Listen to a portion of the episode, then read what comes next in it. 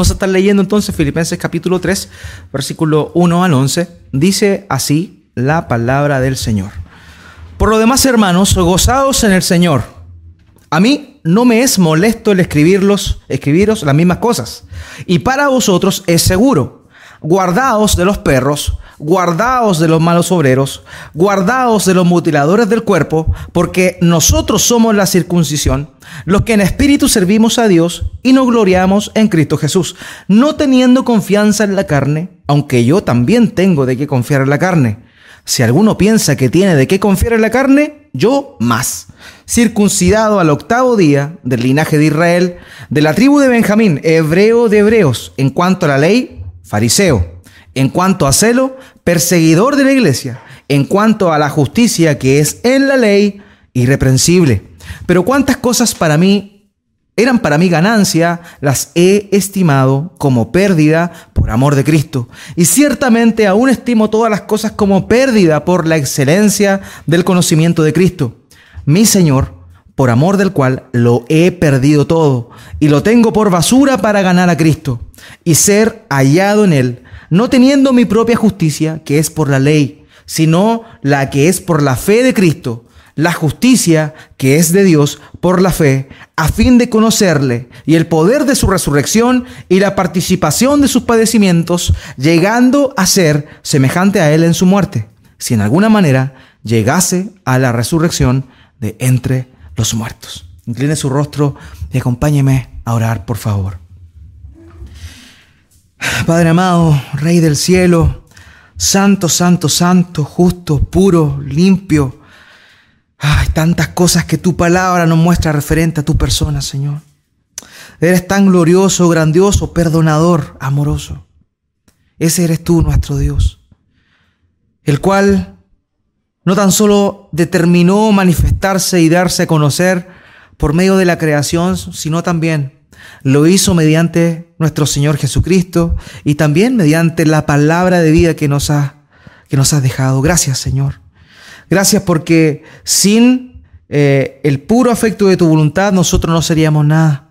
Sin el fiel deseo tuyo de querer revelarte a nosotros tus criaturas por medio de tu palabra y de tu Hijo no habría manera en la cual nosotros pudiésemos conocerte. Te pedimos esta mañana, Señor, que seas tú hablando a nuestras vidas. Padre, quebranta nuestro ser que es duro, nuestro entendimiento que muchas veces eh, puede ser, eh, puede ser accesible, o sea, podemos abrir nuestro entendimiento a tu palabra, pero que nuestro corazón muchas veces está duro para poder recibir tu verdad. Te ruego, Señor, que tú nos hables esta mañana. Usa mi vida como predicador para poder decir lo que tu palabra dice, ni más ni menos, y que sea tu Espíritu Santo guiándonos. Por favor, Padre, permite que tu verdad penetre lo profundo de nuestro ser y que podamos de esa manera confiar en ti, también ser confrontados por tu verdad y también avanzar en este camino maravilloso que es conocerte a ti. Gracias Señor por tu palabra de verdad esta mañana y gracias porque tú siendo un Dios tan santo, te dignas a hablarnos a nosotros, a cada uno de nosotros que estamos aquí, que somos pecadores y aquellos que hemos creído en ti, somos pecadores justificados por tu sola gracia. Gracias Padre te damos en el nombre de Jesús. Amén y amén.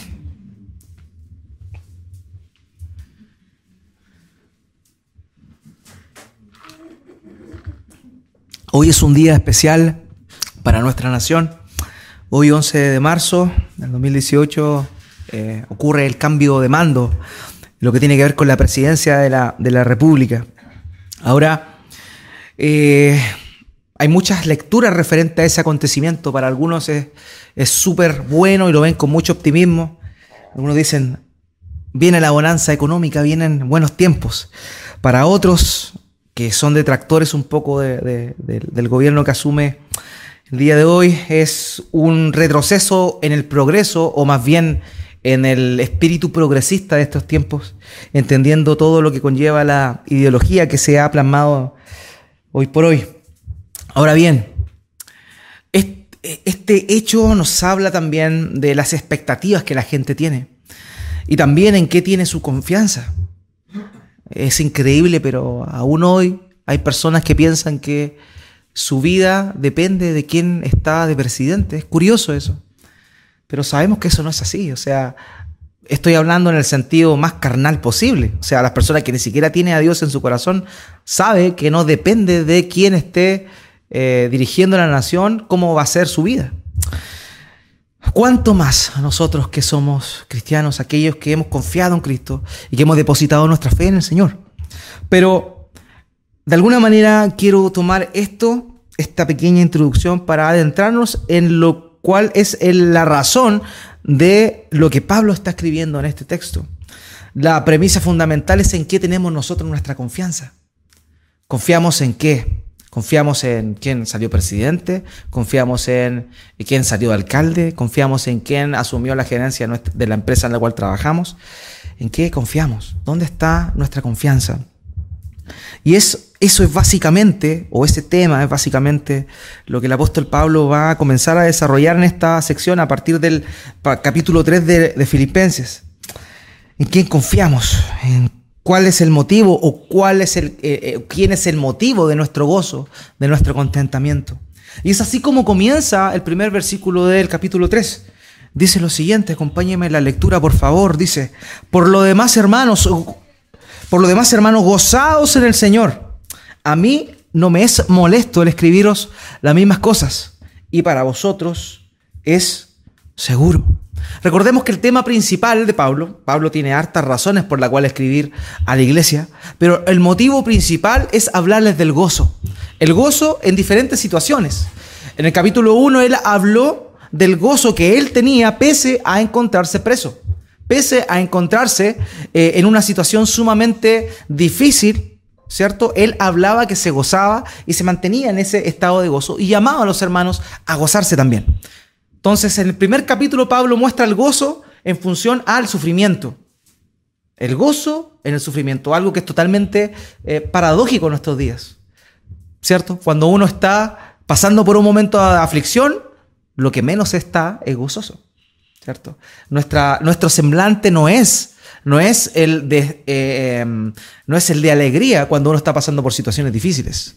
Y eso evidentemente está bien. Cuando uno no la pasa bien, no puede eh, su rostro esbozar de alguna manera algo que no tiene.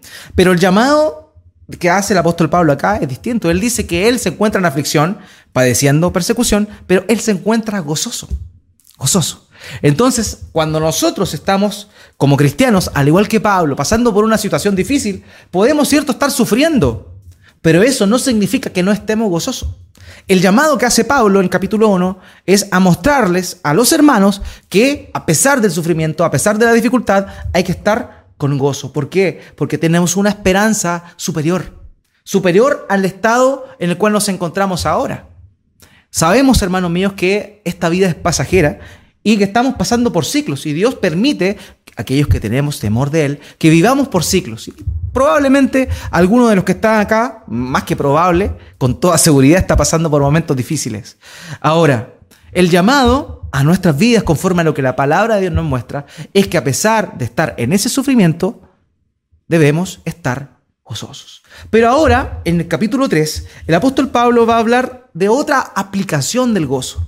Y más allá de volver a tocar el tema que habló con anterioridad, va a hablar de cuál es el motivo de nuestro gozo. ¿Cuál es el motivo del gozo del creyente? ¿Ya? Y es por eso que comienza diciendo, por lo demás, hermanos, gozaos en el Señor. Lo que está haciendo Pablo aquí es un imperativo. Está mandando a los hermanos que se gocen en el Señor. No importa la situación, no importa lo estés pasando bien, lo estés pasando mal, gózate en el Señor. Tu gozo tiene que estar puesto en Cristo. Porque si tú confías, si tú no tienes a Cristo y tú confías en, tu situación o en, el momento en el cual estás pasando, eh, evidentemente eso es volátil. Algunos días vas a andar bien, otros días no vas a andar bien, anímicamente hablando. Si tú confías en tus esfuerzos, puede que a veces sean recompensados de manera justa y puede que a veces no sean recompensados de manera justa. Entonces, el objetivo o el objeto más bien del gozo del creyente es Cristo. La única razón superior o primordial por la cual nosotros debiésemos estar eh, gozosos es porque estamos en Cristo. Evidentemente de ahí sale un sinnúmero de otras bendiciones. Y también a nosotros esas bendiciones nos produce gozo.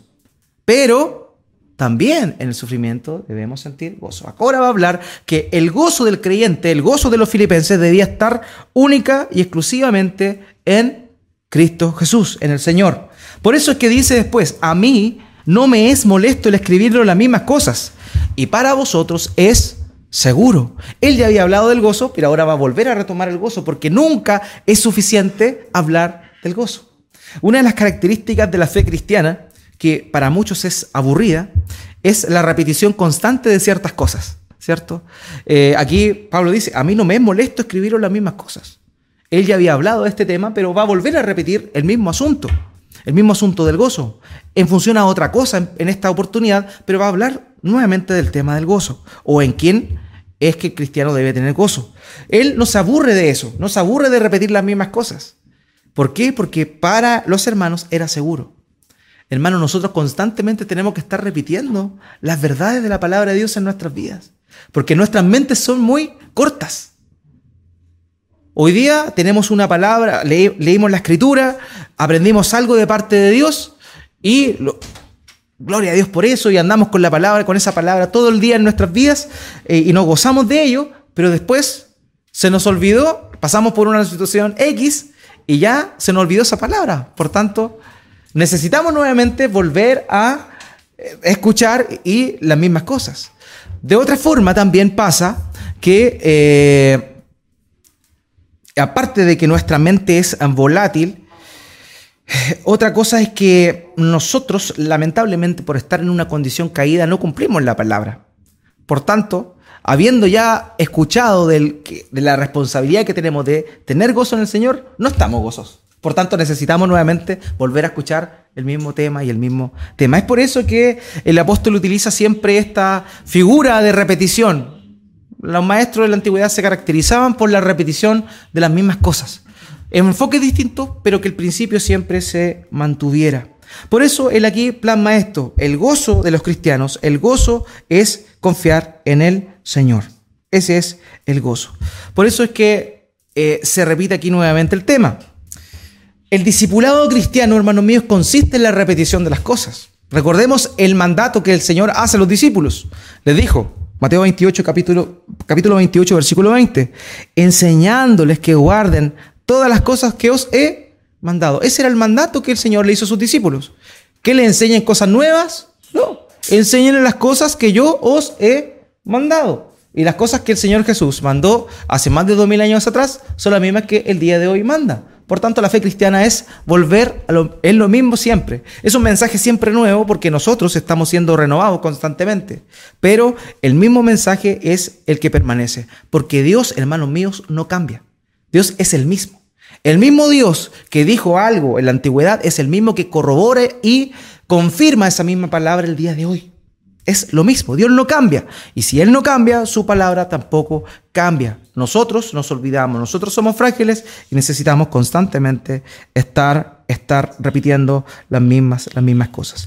Ahora bien, como lo vimos, el enfoque de, lo que Pablo va a hablar del, del gozo en esta oportunidad es en función a la razón del gozo. El gozo del cristiano debe estar en Cristo. Por eso es que él ahora va a mencionar a otras personas. Acompáñeme por favor el versículo 2. Fíjense lo que está diciendo acá. Dice, guardaos de los perros, guardaos de los malos obreros, guardaos de los mutiladores del cuerpo. Esto va en total conexión con lo que está diciendo de manera previa. Pareciera que no, pero vamos a ver a medida que sigamos avanzando que así es. El gozo del cristiano, el objeto del gozo del cristiano es Cristo.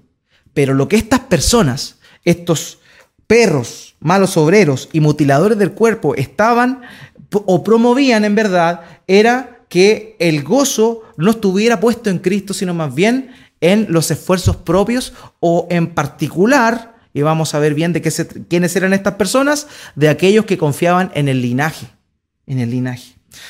Cuando habla aquí de los perros, de los malos obreros y de los mutiladores del cuerpo, el apóstol Pablo se está refiriendo a una moda que existía en aquella época, que se estaba colando desde los albores de la iglesia en la misma iglesia.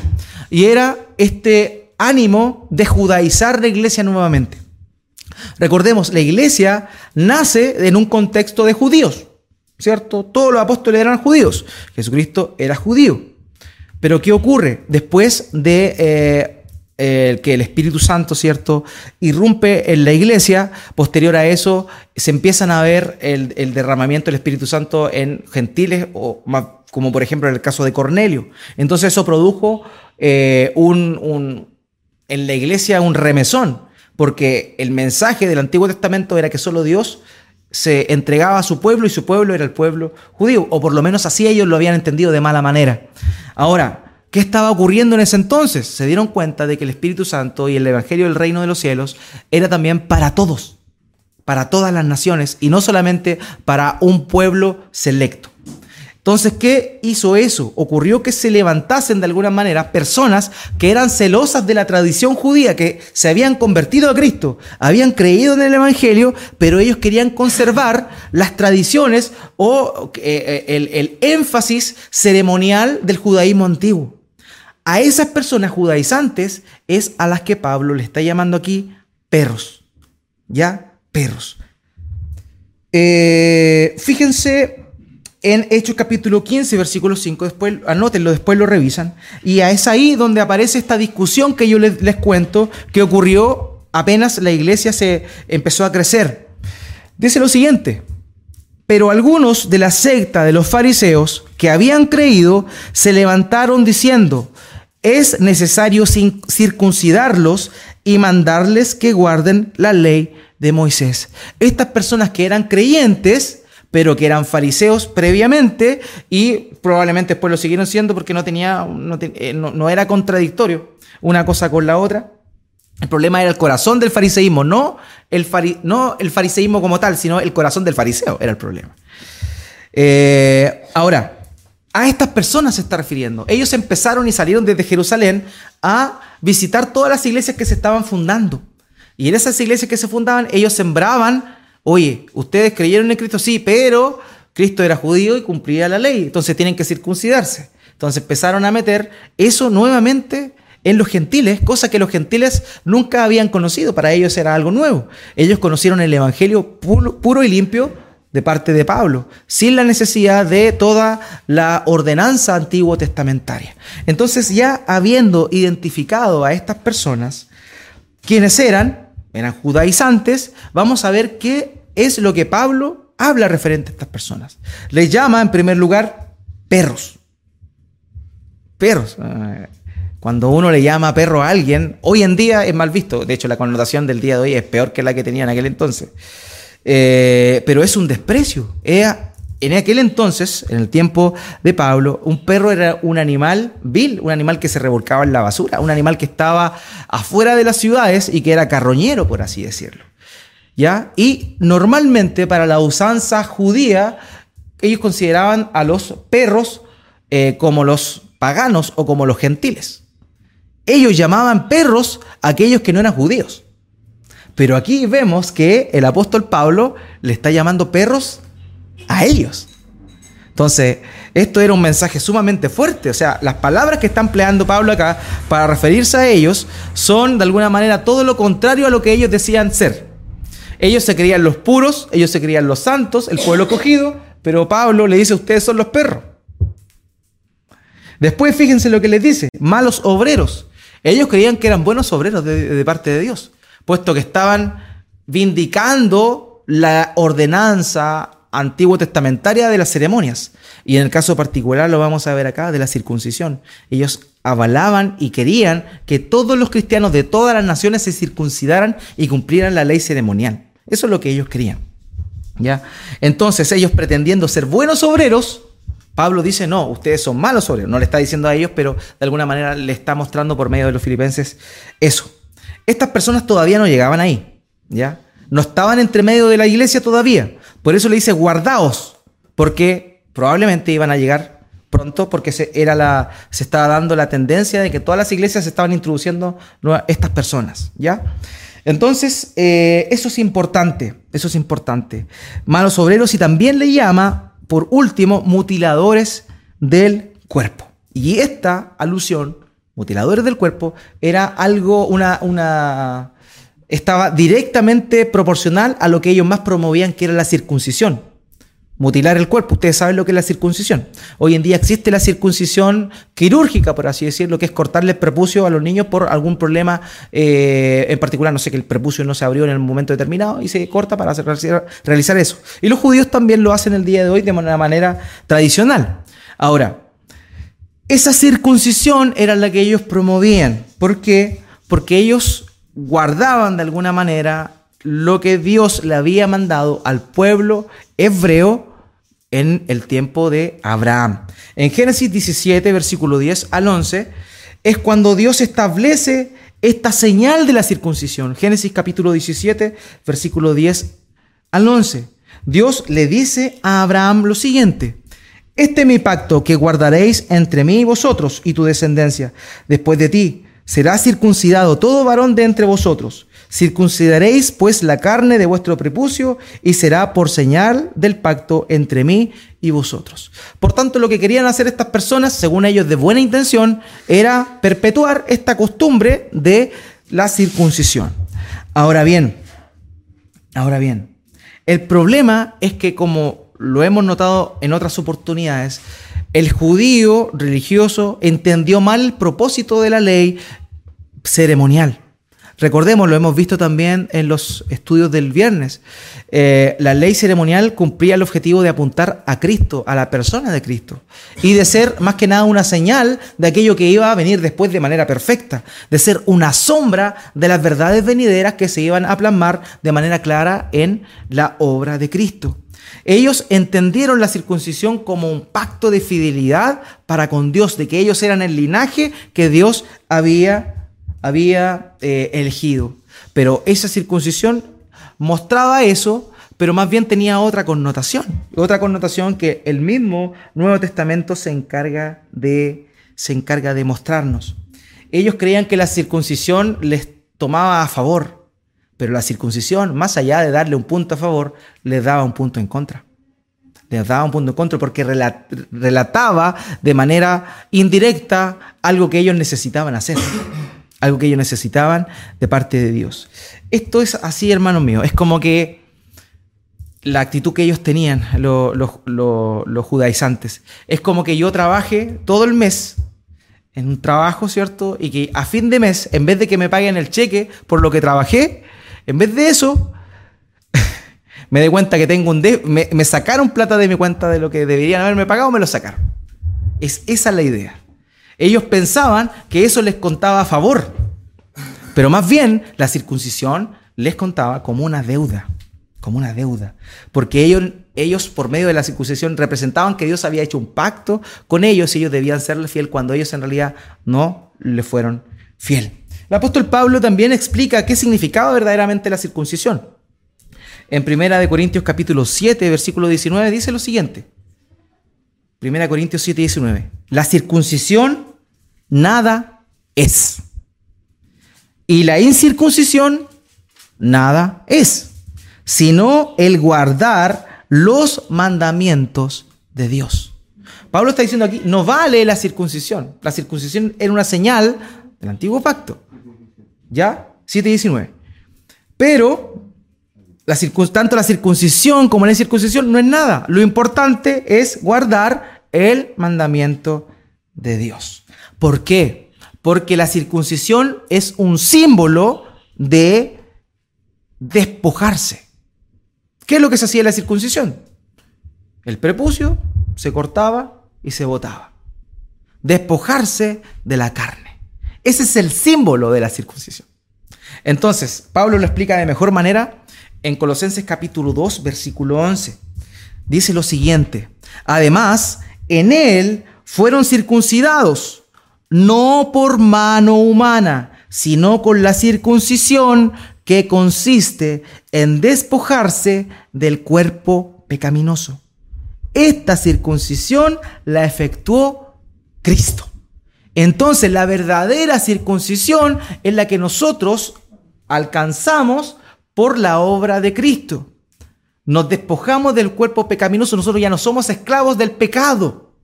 Eso era lo que representaba la circuncisión de manera alegórica en el antiguo pacto. Pero lo que representa, eh, lo que representa, por eso hoy día no representa nada. Después de la obra de Cristo realizada, no representa nada. Ya, eso es sumamente, sumamente importante, hermanos míos.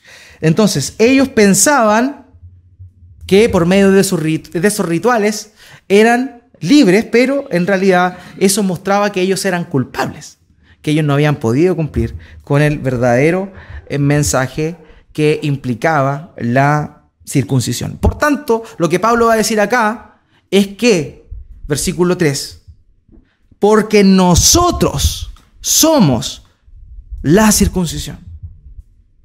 Nosotros somos la circuncisión. Eso es importante, porque hoy en día eh, también, yo sé que ustedes ven hartos videos de YouTube. Y está bien, es una herramienta que el Señor ha permitido. Pero el problema de los videos de YouTube, hermanos míos, es que cualquiera puede decir cualquier cosa. Y aquel que no sabe o no ha estudiado la escritura o no se ha preparado más allá, fácilmente puede ser engañado por algo bonito que escuchó. Algo que tiene apariencia de, de conocimiento, pero que a la larga eh, no, no, no, es así. Y, lo digo yo en función del mismo contexto de lo que estamos eh, hablando. Eh, ha existido en los últimos, no sé, 10 años un boom de, los mesiánicos, de aquellos que no dicen Jesús, sino que dicen Yeshua. Eh, y cosas por el estilo. Suena interesante, pero no se deje engañar porque eso muestra lo mismo que está mostrando el, apóstol Pablo aquí que existía en aquel entonces, el deseo de judaizar la iglesia. Judaizar a los gentiles no es algo que Dios haya ordenado a la iglesia de Cristo o a los apóstoles. Nosotros no tenemos que volver a cumplir las fiestas, nosotros no tenemos que volver a cumplir el, el sábado, nosotros no tenemos que eh, celebrar aquellas cosas que eran símbolos que se cumplieron perfectamente en la persona de Jesucristo, ¿ya? Porque nosotros somos la circuncisión. Cuando el apóstol Pablo está diciendo eso, él se lo está diciendo a los filipenses, ¿cierto? Y ya cuando hablamos del contexto de, los filipenses, ustedes ya debiesen recordar a esta altura, los que han venido constantemente, que los filipenses eran romanos prácticamente puros eran aquellos que se habían jubilado del ejército eh, y el, emperador les regaló esa, ciudad para que ellos se establecieran. Prácticamente ahí no había ni un judío. Él a personas totalmente gentiles le dice, ustedes son la circuncisión. Por tanto, no tiene que ver, y este es el énfasis, si a esto quiere llegar, no tiene que ver con el linaje. No tiene que ver con el linaje. Y vamos a ver más adelante cómo es que esto el apóstol Pablo lo, presenta de mejor manera. La verdadera circuncisión somos todos aquellos que hemos sido salvados por el Señor Jesucristo por medio de su obra. Y aquí dice, en el mismo versículo 3, porque nosotros somos la circuncisión y empieza a definir quiénes son la circuncisión. Los que en espíritu servimos a Dios y nos gloriamos en Cristo Jesús, no teniendo confianza en la carne. Uno, sirven a Dios en espíritu. Nosotros los creyentes, quienes hemos depositado nuestra fe en Cristo, servimos a Dios en el espíritu. Cada uno de nosotros, lo vimos también el viernes, eh, podemos adorar a Dios de manera personal. Antes era necesario algo físico para adorar, el templo. Hoy nosotros adoramos a Dios en espíritu, no por medio de cosas físicas, sino por medio del espíritu, en el espíritu más bien. Eso es lo primero. Lo segundo, dice acá, nosotros somos la circuncisión porque nos gloriamos en Cristo. El judío o el que, el que pensaba que por medio de la ley podía eh, presentarse delante de Dios, esa persona se gloriaba en sí mismo, porque pensaba que podía cumplir con la ley. Entonces, tenemos lo primero, lo primero, servimos a Dios en el Espíritu, esos son los verdaderos circuncidados.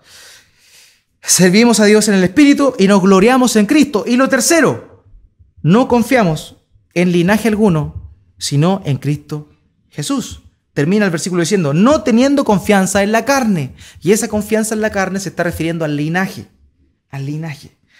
Es cierto, la salvación, el mismo Señor Jesucristo le dice a la samaritana, viene de los judíos. ¿Cierto? ¿Quién es la salvación? Cristo. ¿Y Cristo era judío? A eso se refiere ese pasaje. No se está refiriendo que el, Israel es el pueblo de Dios y esa cosa, no se está refiriendo a ese temor que uno debiese tener por ello, ¿ya? Se está refiriendo a que Cristo, el Salvador, la salvación, viene de los judíos porque Jesús vino de los judíos. Por eso es que Pablo está diciendo acá, la verdadera circuncisión no es la que viene por el linaje, sino es aquella que viene por medio de Cristo, sirviendo a Dios en el Espíritu, gloriándonos en Cristo y no confiando en linaje alguno, sino en Cristo Jesús. Ellos se creían puros por su linaje. Pero Pablo está diciendo acá que lo más importante no es el linaje, es Estas personas, de igual forma que algunos lamentablemente confían en quién va a ser el presidente, estas personas confiaban en su linaje y no confiaban en Cristo, habiendo oído el mensaje del Evangelio. Ahora bien, el versículo 4, y de ahí en adelante vamos a avanzar más rápido porque Pablo empieza a ponerse a él como ejemplo una vez más. Y él empieza a echar por abajo cada uno de los argumentos que estas personas que querían quitarle el gozo genuino a los hermanos. Decirle que el, gozo se encontraba en el cumplimiento de la ley o el gozo se encontraba en, eh, en pertenecer a un linaje determinado.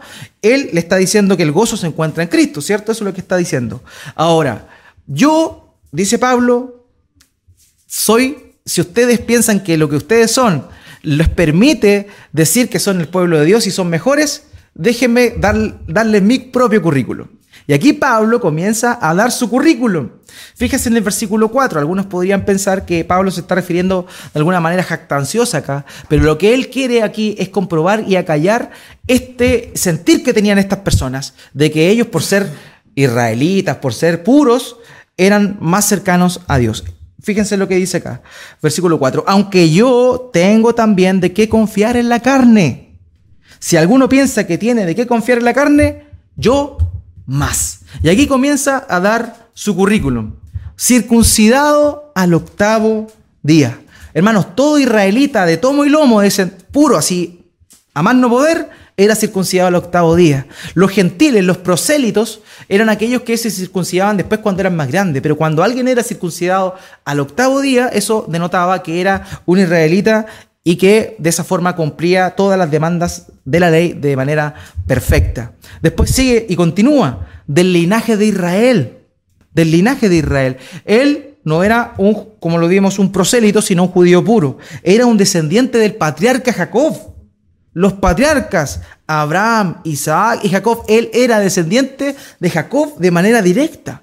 Probablemente de estos judaizantes habían algunos que eh, habían sido gentiles o más bien eran como judíos de tercer enjuague, una cosa así como casado eh, como esta, mezclado por así decirlo, y ellos promovían el ser judío cuando Pablo sí tenía de qué jactarse. Él era de el linaje de Israel, del mismo patriarca, de la tribu de Benjamín, dice.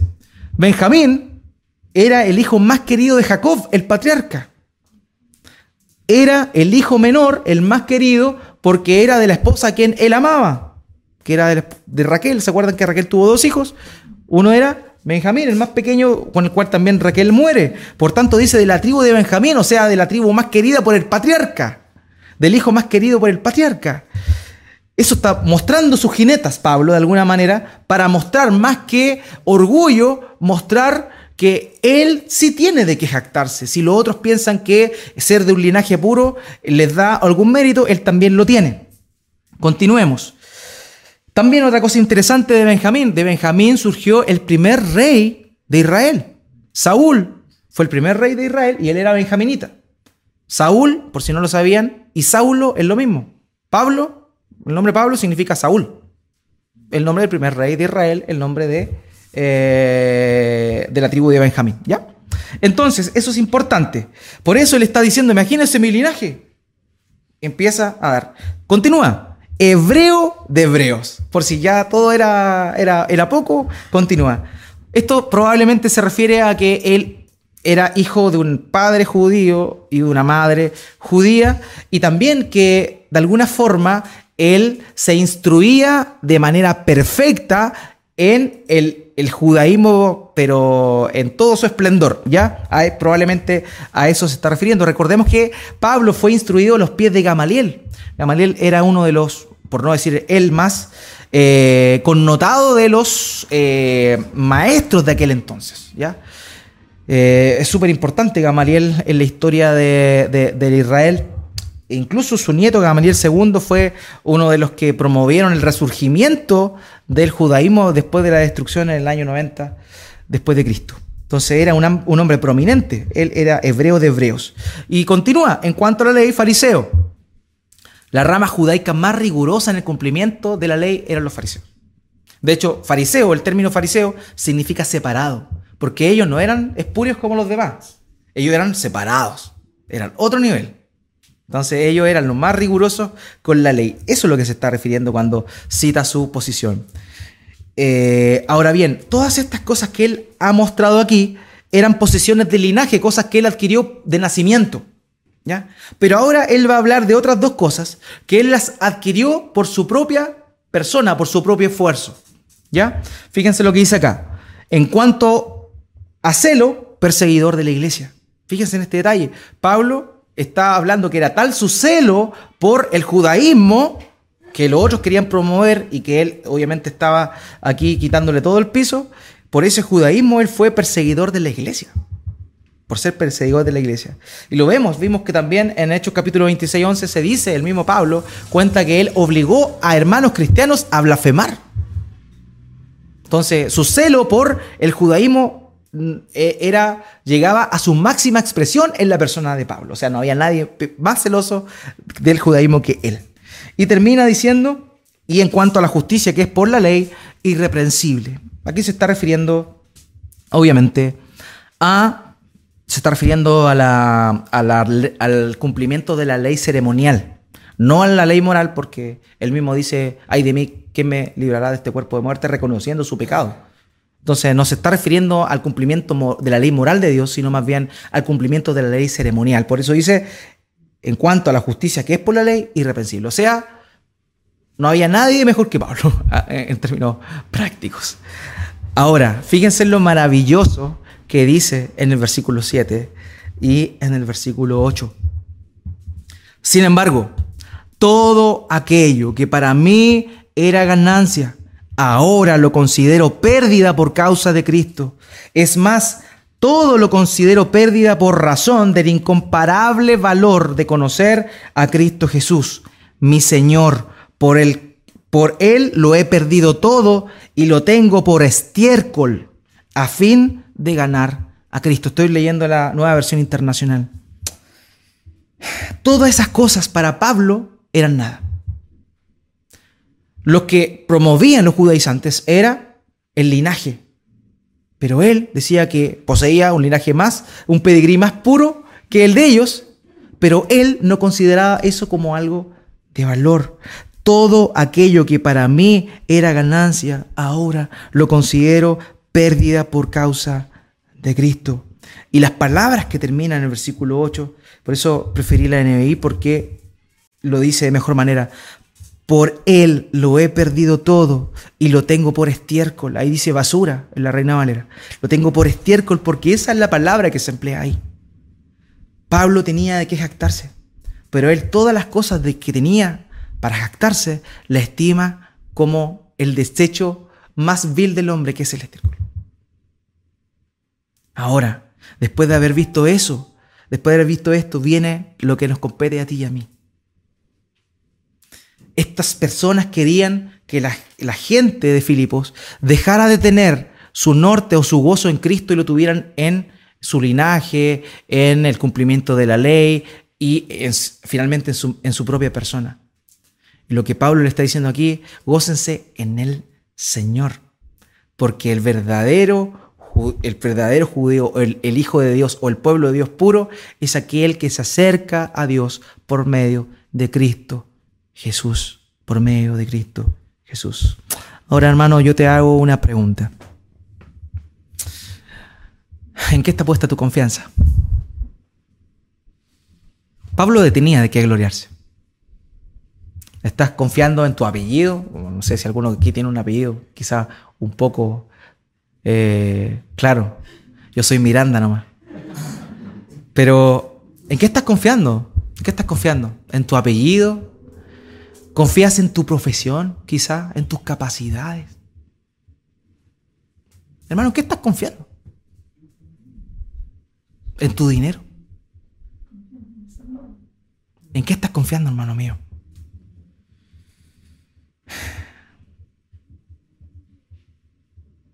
Es bonito la explicación, pero cuando llegamos a este punto, cuando tenemos que aplicar la palabra de Dios en nuestras vidas, es cuando ya empieza a tener otro valor, otro peso. Es bonito mentalmente el conocer lo que significa lo que está diciendo, pero cuando tenemos que aplicarlo, duele. Hermano mío, ¿en qué estamos confiando? ¿En qué estamos confiando? ¿Haces las cosas para quién? ¿Para tu propio nombre? ¿O haces las cosas para glorificar al Señor? Cuando haces algo, confías en Cristo, confías en ti. ¿En qué estás confiando, hermano? ¿En qué estás confiando? Debemos confiar en el Señor. Y desprendernos a veces, a veces debemos desprendernos de aquellas cosas que nos nublan de que nuestra confianza esté puesta en el Señor. Eso es lo que de manera práctica el Espíritu Santo nos está diciendo. ¿En qué tenemos puesta nuestra confianza? Este hombre tenía de qué gloriarse, pero él estima todo por estiércol porque se gloría en Cristo. Hermanos, despojémonos y saquemos del primer lugar de nuestras vidas eso. Muchas veces nosotros tomamos eh, y estamos inmersos en este mundo, pero hermano mío, déjame decirte que eso no es excusa para dejar de cumplir lo que el Señor nos pide o lo que el Señor espera de nosotros. Hay gente y, hermanos cristianos que, que de verdad, no sé, se preocupa más de cómo la gente los ve, de mostrar los títulos que tiene, de mostrar el trabajo que tiene. Yo he escuchado hermanos cristianos eh, cuando se les pregunta por los hijos decir, no, estás, mi hijo está súper bien, súper bien mi hijo porque, no, ingeniero civil, trabaja en la minería, en tal minera, espectacular. Oye, pero tu hijo es cristiano, no, no y prima en la posición por sobre el temor al Señor. Tiene un mayor concepto de cosas totalmente insignificantes en el reino de los cielos que de las cosas que verdaderamente tienen un sentido y valor eterno. Hermano, tú que tienes hijos, preocúpate de que sus hijos teman al Señor.